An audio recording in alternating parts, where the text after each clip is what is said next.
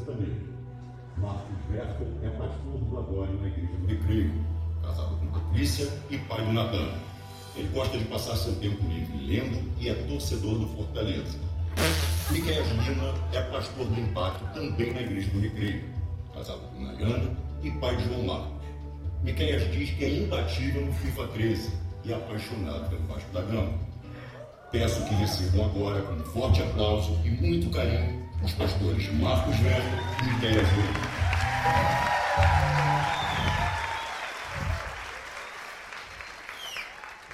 Boa noite. Boa noite. Olha só, falando de sustentabilidade e deixar o latinha jogada aqui no chão. Ô Marcos. Eu quero conversar com vocês hoje à noite, eu e o pastor Miqueias, talvez no evangelho mais lido da Bíblia. Os universitários recebem esse evangelho nas suas universidades. O novo cristão é discipulado nesse evangelho. Os enfermos recebem esse evangelho no seu leito. E esse evangelho é o evangelho escrito por João. Abre a tua Bíblia em João, capítulo de número 9, versículo de número 1 ao 7.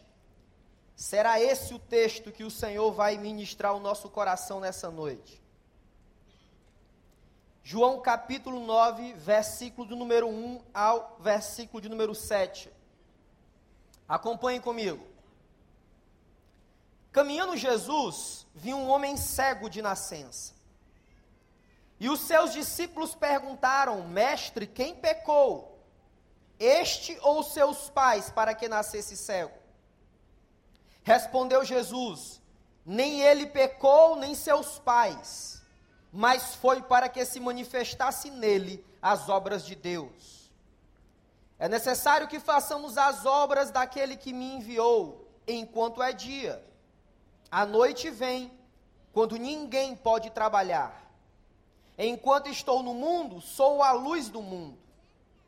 Dito isto, cuspiu na terra e tendo feito lodo com a saliva, aplicou aos olhos do cego, dizendo-lhe: Vai, lava-te no tanque de Siloé, que quer dizer enviado. Ele foi, lavou-se e voltou vendo, e que o Senhor nos abençoe nessa noite. Gente, nós não podemos desprezar alguns passos que precisamos dar para olhar esse mundo e juntos como igreja de Deus construirmos um mundo novo. O primeiro passo que é fundamental, adolescentes dessa igreja, jovens dessa igreja, e você que nos visita, a darmos nessa direção de um mundo novo, é o movimento. No versículo 1 diz João que Jesus ele ia caminhando de cidade em cidade. Ora, Jesus ele não ficava inerte diante das realidades. Jesus ele ia em direção a cada cidade anunciando as boas novas do reino. Mas o que, que nós podemos aprender nessa noite sobre cidade? Porque o Evangelho de João, e aliás, Mateus, Marcos e Lucas, falam mais de 20 vezes a palavra cidade. Quando nós juntos pensamos o tema do Irresistível 2013, nós dizemos um para o outro, nós precisamos influenciar a cidade. Nós precisamos influenciar o recreio dos bandeirantes. Nós precisamos influenciar o Rio de Janeiro. Nós precisamos influenciar o Brasil e o mundo para a glória de Deus. As cidades, elas têm a capacidade de nos entorpecer. É na cidade onde estão os maiores desafios de restaurar o ser humano.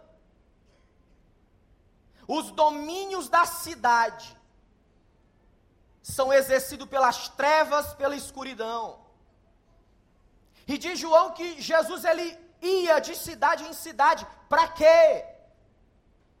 Porque Jesus, ele tinha um olhar diferente do que estava sendo visto por inúmeros, inclusive religiosos. Ah, juventude do recreio. A palavra para você nessa noite é movimento, ação, influência no nome de Jesus. E nós acreditamos que essa influência ela vai acontecer quando a chama do Espírito Santo estiver no nosso coração, quando a palavra de Deus estiver na nossa mente, nós iremos exalar o bom aroma de Cristo na universidade, na escola, nas empresas, em qualquer lugar que nós estivermos. É nas cidades onde nós enxergamos inúmeros adolescentes e jovens escravizado pelas drogas. É nas cidades onde nós observamos inúmeros jovens e adolescentes que não valorizam suas vidas. Eu gosto de um homem chamado Philip Yancey. E ele escreveu um livro belíssimo chamado O Sobrevivente. E Philip Yancey começa a contar a sua própria história e de homens e mulheres que influenciaram a sua vida espiritual. E um deles me chamou muita atenção, pelo momento que nós vivemos como país, aonde está sendo ensinado ou até encorajado a prática da violência para mudança. Mas sabe quem é esse homem? Sabe quem é esse homem que teve um novo olhar para os Estados Unidos da América? O nome dele se chama Martin Luther King Jr. Diz que aquele homem era impulsionado pelo amor, pela palavra de Deus.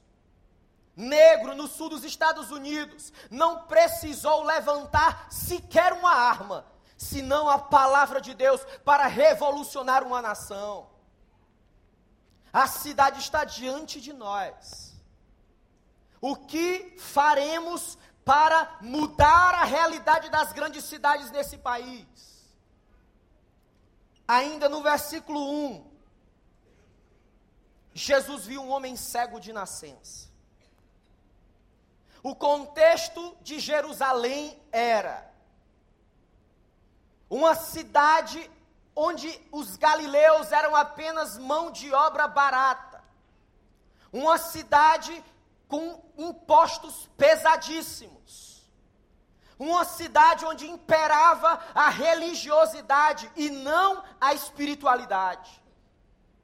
O cego, no contexto de Jerusalém nos tempos de Jesus, ele não era ninguém. O cego ele não sabia ler, ele não sabia escrever, e ele não poderia ser influente em nada. E diz que no contexto da Galileia, Jesus olha aquele homem. Jesus ele vê as dores da alma daquele homem. Jesus consegue sentir através do seu coração a tristeza daquele homem de ser inválido, de ser alguém excluído. Mas talvez nessa noite, esse mundo perverso, tirano, esteja sussurrando no seu ouvido, e quando eu falo mundo, eu falo sistema, sistema social, esteja escravizando você, oprimindo você, dizendo que você não tem significado. Mas a palavra de Deus nessa noite diz o seguinte: você não precisa parecer nada. Jesus ama você como você está e quer mudar a história da sua vida. Mudança, transformação de dentro para fora. E quando eu vi esse homem, eu me vi nesse homem. Eu lembro os meus pais tinham 19 anos de casado. Casados e um dia amanhece, amanheceu e o meu pai chega em casa com a bateria do carro na mão. E eu desci rapidamente e disse: "Pai, o que que aconteceu?" E o meu pai disse: "Eu bati o carro, o carro perda total." E a minha mãe entra em seguida chorando. E a minha mãe diz: ruiu, quebrou. Eu disse, mãe, o que está acontecendo? E meu pai diz: Nós estamos nos separando. Faltou chão naquela hora. E infelizmente, o vazio no meu, cora no meu coração me levou à cegueira espiritual. E me envolvi muito cedo com álcool. Uma das cenas mais marcantes na, na minha vida, nesse momento de cegueira espiritual, foi quando eu voltava de uma festa na minha cidade. Eu estava tão cansado, tão cansado, so, sozinho na rua.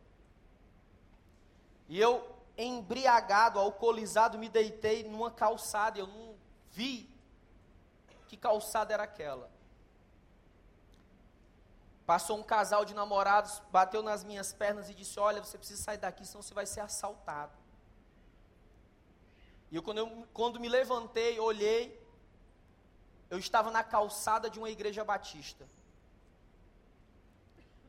Eu disse: Eu nunca vou pisar nesse negócio dos crentes aqui. Cego. Experimentei várias ideologias na universidade.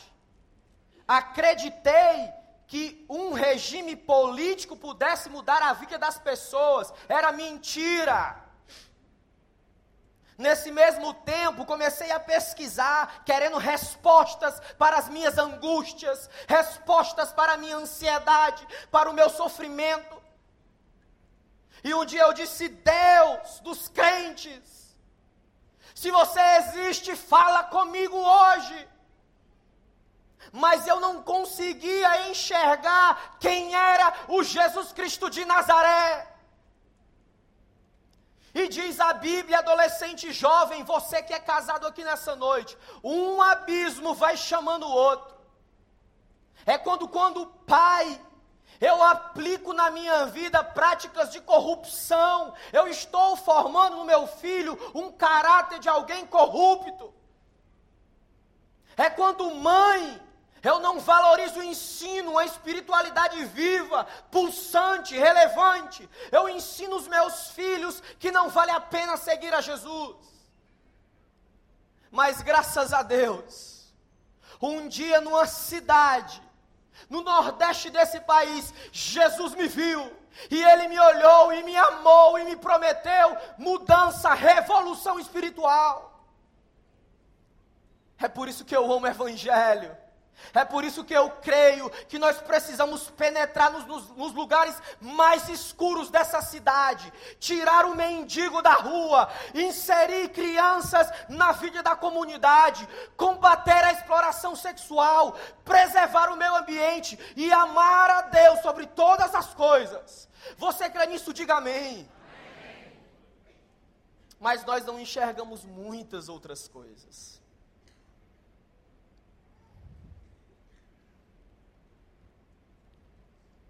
É interessante que, por sermos cegos às vezes, nós não temos o mesmo olhar que Jesus tem. E eu vejo nesse texto que os discípulos caminhavam com Jesus, mas não tinham o mesmo olhar de Jesus. Versículo 2 diz: Seus discípulos lhe perguntaram, Mestre, quem pecou, este homem ou seus pais, para que ele nascesse cego? Pastor Marcos, a cena é interessante porque tem um homem necessitado, tem um homem flagelado, tem um homem carente de tudo, tem um homem que está na mais profunda miséria. E nós vamos ver no texto que o olhar de Jesus para aquele homem é um olhar de compaixão. Jesus quer restaurar a vida daquele homem. Os discípulos não. O olhar dos discípulos é outro diante daquela cena de homem miserável, necessitado, o que os discípulos fazem não é estender a mão, é perguntar de Jesus: de quem é a culpa? Mestre, de quem é a culpa desse homem estar aí? De quem é a culpa deste homem ser cego? Eu não sei como é que eles obtiveram a informação de que aquele homem era cego de nascença. Mas o texto diz, logo no primeiro versículo, que ele era cego de nascença. E a pergunta dos discípulos, diante daquela situação de miséria para Jesus, é: quem pecou? De quem é a culpa? É dele ou dos pais dele? Existe um texto rabínico que foi escrito mais ou menos 300 anos antes de Cristo, que dizia assim: todo, toda morte provém do pecado e todo sofrimento é fruto da iniquidade. Em tese, isso está certo. De fato, se nós formos olhar para este mundo, nós vamos chegar à conclusão de que toda morte é fruto do pecado e que todo sofrimento é fruto da iniquidade. No entanto, nós precisamos compreender que as coisas não, são, não são tão simples assim. Existem relações muito mais complexas. Porque o judeu pensava que a morte e o sofrimento era sim consequência do pecado e da iniquidade, mas eles tinham uma, vista, uma visão muito limitada daquilo. Se eu estivesse sofrendo, era por dois motivos: ou pelo meu pecado, ou pelo pecado dos meus pais. Nós entendemos sim que o sofrimento advém do pecado, mas nem sempre do teu pecado, nem sempre do pecado dos teus pais. Porque nós estamos inseridos num mundo que é pecaminoso. Nós fazemos parte de um sistema que é iníquo, que é injusto. Então, quando nós vemos crianças passando fome lá na África, não significa que eles pecaram e por causa do pecado deles eles estão passando fome. Ou então que seus pais pecaram e por causa do pecado dos pais eles estão passando fome. A fome deles é sim fruto do pecado, mas do pecado de um sistema que é iníquo. Porque enquanto lá falta, em outros lugares sobra. Só que eles não entendiam assim, eles queriam achar um responsável. A gente sempre quer achar um responsável. A gente sempre quer saber de quem é a culpa. Porque o nosso olhar julgador nos leva a isso. Porque quando nós descobrimos de quem é a culpa, nós selecionamos a quem nós vamos ajudar. Então, se eu vejo um miserável, um necessitado, eu quero saber por que, que ele está assim. Porque dependendo dos motivos, eu ajudo ele ou não. E os discípulos quiseram saber de Jesus: Mestre, de quem é a culpa?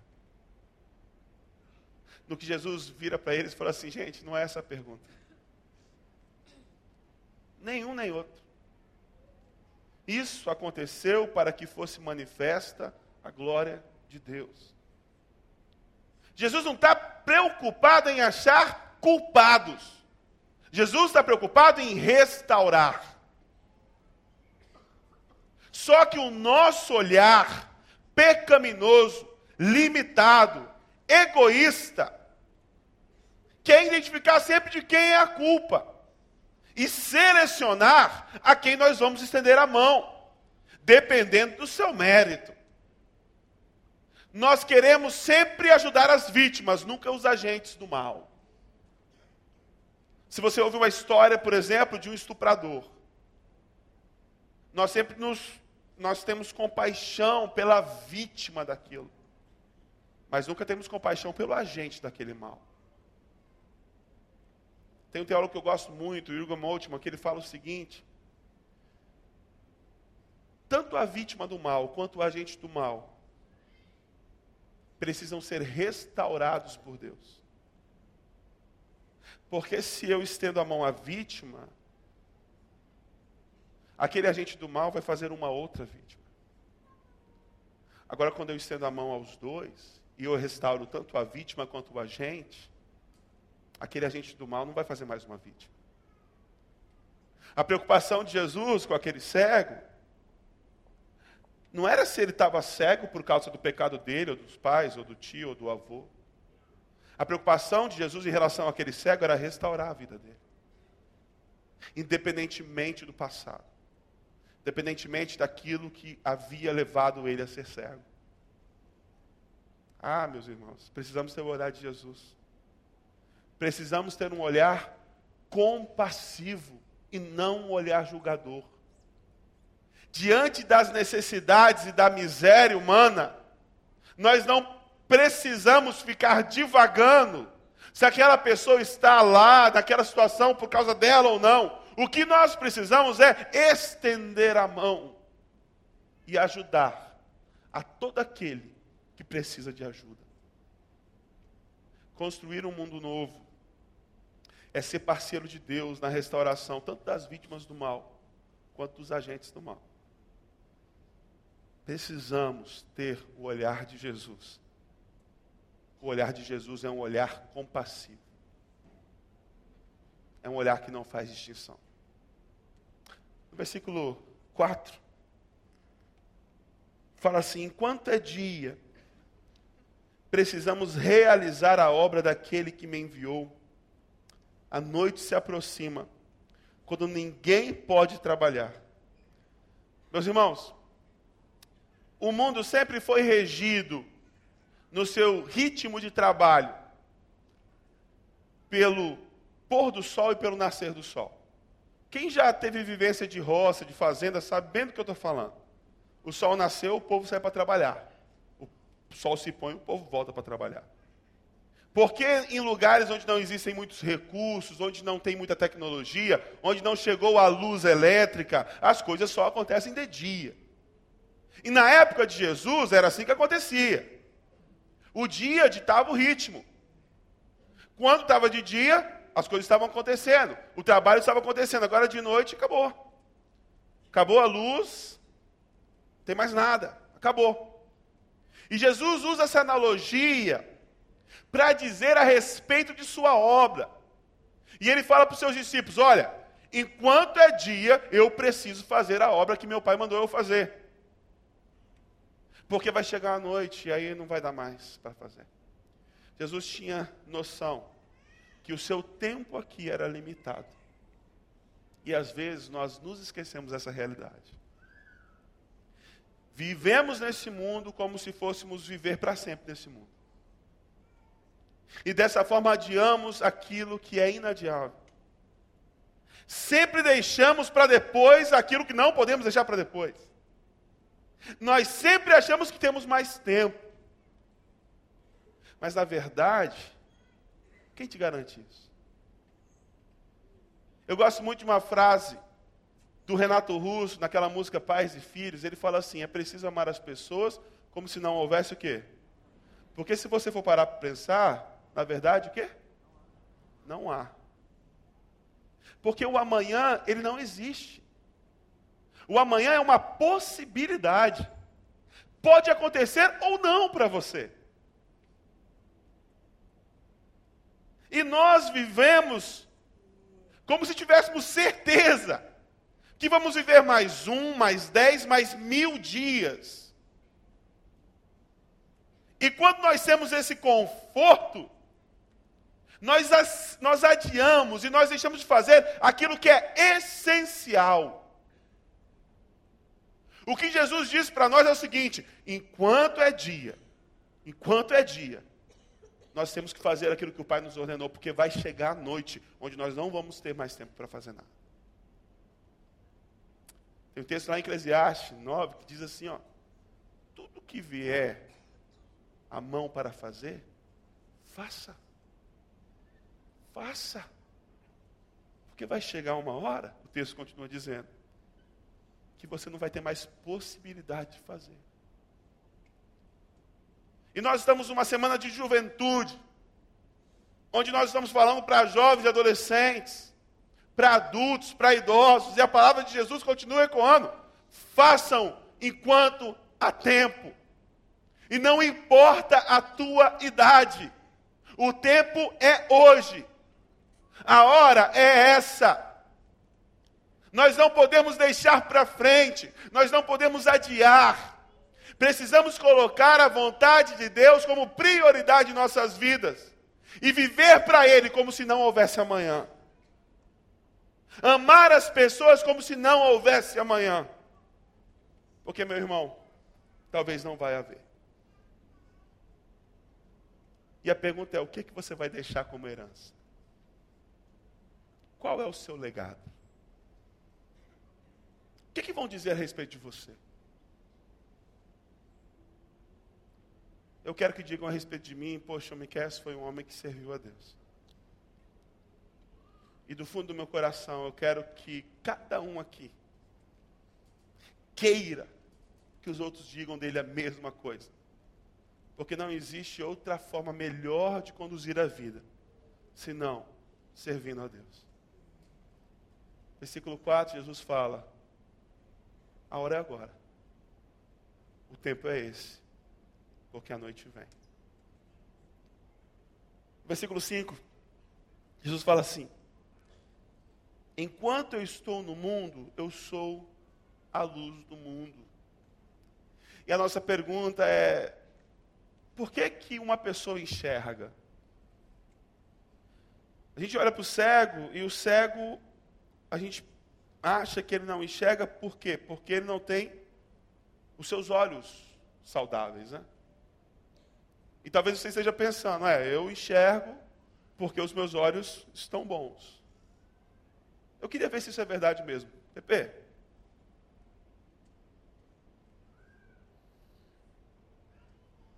Você me enxerga. Mas você não tem os olhos bons. Seus olhos não estão saudáveis. Por que é que você não me enxerga então? Porque nós só enxergamos, meus queridos, por causa da luz.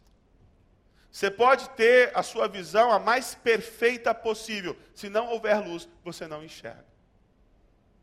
PP, pode abrir. O que Jesus diz é o seguinte: Eu sou a luz. Vocês só podem enxergar o mundo do jeito que ele é, se eu estiver nele. É eu que lanço luz sobre todas as coisas. Sem mim, vocês são cegos. Vocês podem ter a saúde perfeita, o corpo perfeito, os seus olhos podem funcionar muito bem, mas se não existir luz, vocês estão completamente cegos na escuridão. Jesus fala: Eu sou a luz. Gente, como é ruim andar na escuridão.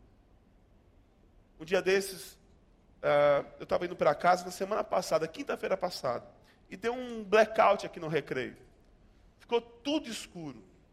E quando eu cheguei no meu apartamento, eu tive muita dificuldade. Meu celular tinha acabado a bateria, não tinha nem a luz do celular. Gente, para abrir a porta foi uma dificuldade. Quando eu abri a porta da minha casa, uma cadeira estava fora do lugar. A primeira coisa que eu fiz foi tropeçar na cadeira e cair rolando pela, pelo chão da minha casa.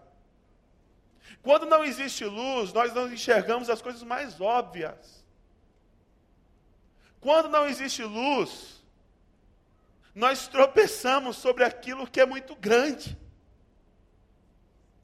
E quando não existe luz, nós damos para algumas coisas mais importantes do que elas realmente têm.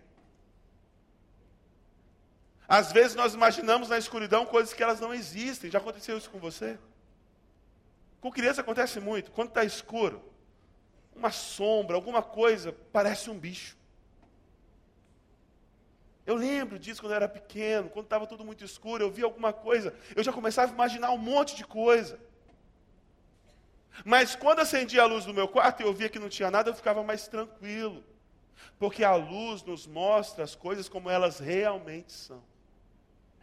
Quanta gente andando por este mundo completamente na escuridão Quanta gente que imagina o mundo como ele é, mas não enxerga o mundo como ele é.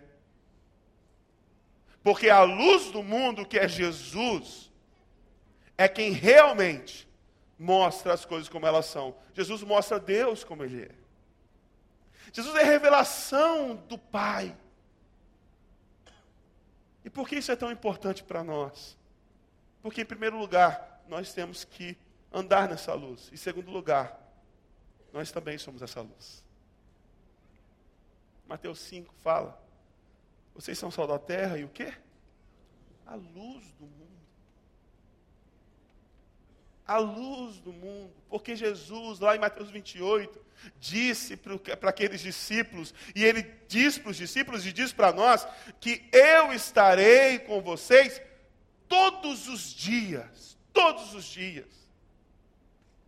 Quando nós andamos com Jesus, carregamos conosco essa luz. E meu irmão, para restaurar vista aos cegos, precisamos estar com essa luz. Porque se oferecemos apenas o tratamento físico, se sararmos apenas os olhos, mas não existir luz, aquela pessoa vai permanecer na escuridão. E é como se nada houvesse acontecido. Você é a luz para o mundo tenebroso. Você é uma resposta para o mundo que pergunta. Você é a cura para o mundo doente. Você é a libertação para o mundo preso. Você é um consolo para o mundo que sofre. Porque a luz de Jesus está sobre sua vida. No versículo 6, diz que Jesus chamou o cego, cuspiu no chão, fez lodo com a terra, passou nos olhos daquele cego e disse: Vai se lavar. Gente, né, no interesse de construirmos um mundo novo, no desejo de sermos parceiros de Deus, nós precisamos nos movimentar, nós precisamos de compaixão e nós precisamos de obediência. Quando eu entendi a mensagem do Evangelho, eu disse para Jesus: Olha, eu não quero só identificar o que não está legal. Eu não quero apenas identificar o mundo opressor. Mas Jesus, conta comigo. Eu quero ser resposta para essa geração. Eu quero plantar pessoas. E esse é o chamado de Deus para você. O chamado de Deus para você é obedecer. Obedecer o quê? Viver em comunidade. É viver uma fé na sua individualidade, mas viver uma fé na coletividade. Gente, isolamento traz doença. Isolamento traz enfermidade na mente, traz enfermidade na alma e traz enfermidade no nosso corpo. É por isso que nós somos igreja de Deus estabelecida nesse lugar. Nós temos um propósito, nós temos uma missão, e a nossa missão é anunciar a esperança de Jesus nos cantões dessa cidade, para a glória de Deus Pai. No passado, nós nos escondíamos. No, no, passado, inúmeros homens e mulheres de Deus eram apedrejados nas ruas por carregar Bíblias debaixo dos braços. Mas hoje nós temos a liberdade de proclamar a mensagem das mais diferentes maneiras, de influenciar aquilo que precisa de influência espiritual. Obediência. Obediência adolescentes a viver uma vida de integridade, a uma vida inteira dependente de Deus.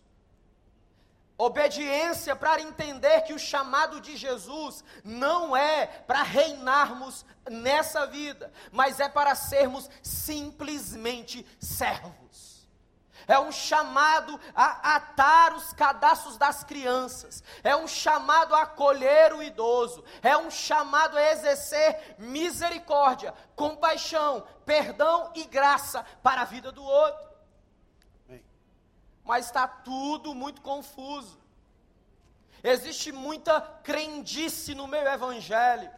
Existem muita teologia nociva no meio do povo de Deus, entendimento errado de quem é o Nazareno, de quem é o Senhor dos Senhores, e o nome dele é Jesus Cristo. Mas eu quero convidar você nessa hora a ficar de pé. Cristina vai louvar uma canção para nós. E nós queremos concluir essa mensagem, um novo olhar para um mundo novo. Olhando para o versículo de número 7. No versículo de número 7, Jesus diz: Você vai se lavar, mas é em um lugar. E esse lugar tem nome. E se chama Siloé, que significa enviado. Jesus fala isso com você nessa noite. Adolescente, jovem, adulto, idoso. Compaixão, obediência, quebrantamento. Imagina aquele cego. Anos se passaram de dor, de derrota. E aí ele encontra um homem chamado Jesus. Cospe no chão, faz lodo, passa em seus olhos e ainda diz para ele: Vai a Siloé. Imagina o pulsar do coração daquele homem. Talvez ele dissesse, Pastor Miqueias, é hoje. É hoje que eu vou enxergar. Juventude do recreio, chegou o tempo de os nossos olhos serem abertos para as coisas que estão acontecendo na nossa cidade. Chegou o tempo de nós reagirmos na dependência de Deus de forma inteligente e contextualizada no nome de Jesus. Feche teus olhos. Quero desafiar você nessa noite, junto com o pastor Miquéias. Siloé está aqui no recreio nessa noite, porque o enviado foi Jesus o Nazareno, aquele que pode mudar o curso da sua história nessa noite. Talvez seja a primeira vez que você entrou numa igreja. O Espírito Santo falou teu coração. Meu filho, minha filha, você precisa ter um novo olhar para construir junto comigo um mundo novo. Enquanto nós vamos louvar essa canção com a Cristina. Se você diz, olha, eu quero, eu quero me movimentar, eu quero compaixão, eu quero obedecer, eu quero me entregar por inteiro nas mãos de Jesus. Enquanto todos nós estamos com os olhos fechados, obedecendo nas coisas mais simples. Eu quero que se o Espírito Santo falou teu coração, olha, eu preciso entregar minha vida a Jesus hoje. Eu preciso de renovo. Eu preciso ir mais fundo no relacionamento com Deus. Eu preciso levar minha casa para adorar a Jesus. Eu preciso levar minha família a Siloé para a glória de Deus. Quero que você erga a sua mão direita assim para o alto. Só eu e o pastor Miquel vamos olhar agora. Ergue a sua mão para o alto como quem tem coragem. Olha, eu quero. Eu quero. Eu... O Espírito Santo falou comigo nessa noite. Levanta essa mão para o alto. Todo mundo com os olhos fechados orando. Pensando na vida o Espírito Santo está fazendo um raio-x espiritual, moral nessa noite. Amém. Graças a Deus. Graças a Deus. Quem quer, diga: Olha, eu quero Jesus. Eu quero algo especial de Deus na minha vida. Uma transformação na minha mente, no meu coração. Amém. Graças a Deus, graças a Deus, graças a Deus. Enquanto nós vamos louvar, eu quero que você saia do seu lugar e vem aqui a Siloé nessa noite. Sabe o teu lugar? Vem. Sinaliza para Deus: Olha, eu estou aqui, Jesus. Eu quero. O Espírito Santo falou com você: as suas pernas podem ficar pesadas agora. Mas se movimenta, se você quer, olha, eu quero, você vem para cá, nós vamos orar pela sua vida.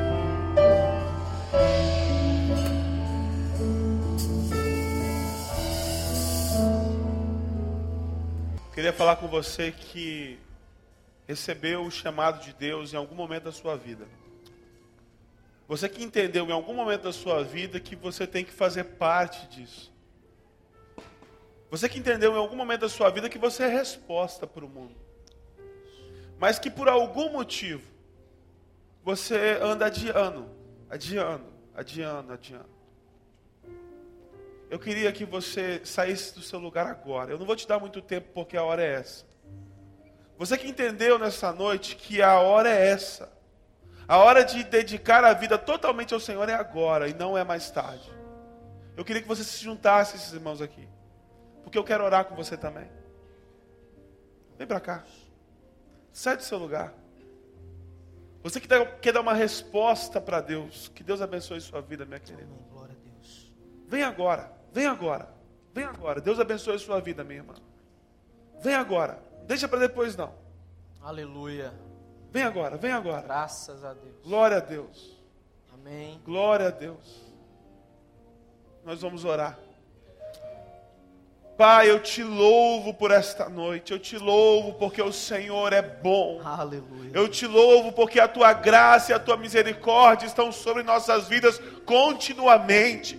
Eu te louvo porque nesta manhã o seu amor se renovou por nós. Eu te louvo porque o Senhor nunca nos abandona. Aleluia. E eu te louvo porque um dia o Senhor estendeu a tua mão para mim e me resgatou, Senhor.